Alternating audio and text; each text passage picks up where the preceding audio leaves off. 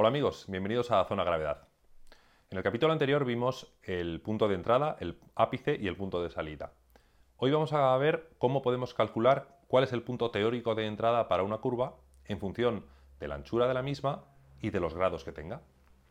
Vamos a tomar tres ejemplos. Una curva de 180 grados, normalmente conocidas como horquillas, una curva de 90 grados y una curva abierta de 45 grados.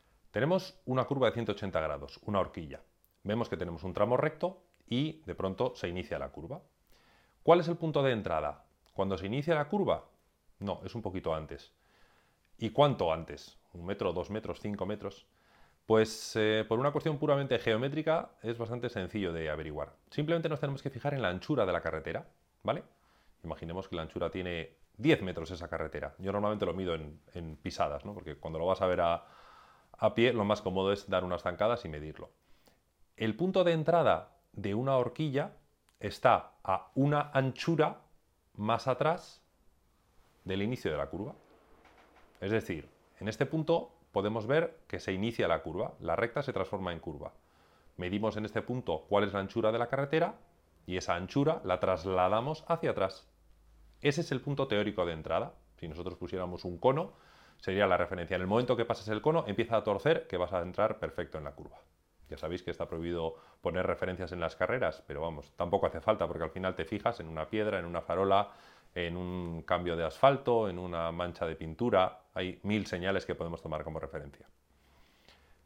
Si la curva en vez de 180 grados es de 90 grados, el punto de entrada se calcula igual.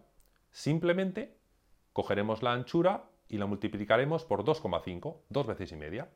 Es decir, si la anchura de la carretera son 10 metros, el punto de entrada estaría 10 por 2,5, 25 metros antes del inicio de la curva.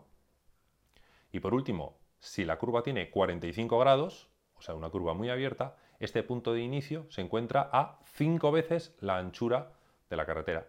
Si la carretera tiene 10 metros, el punto de entrada se encuentra a 50 metros del inicio de la curva, con lo cual hay que empezar a trazar muchísimo antes.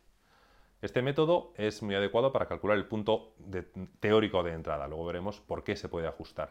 Pero como referencia inicial es muy válido. Te recomiendo que lo hagas simplemente contando pasos y seguro que te será útil en más de una ocasión.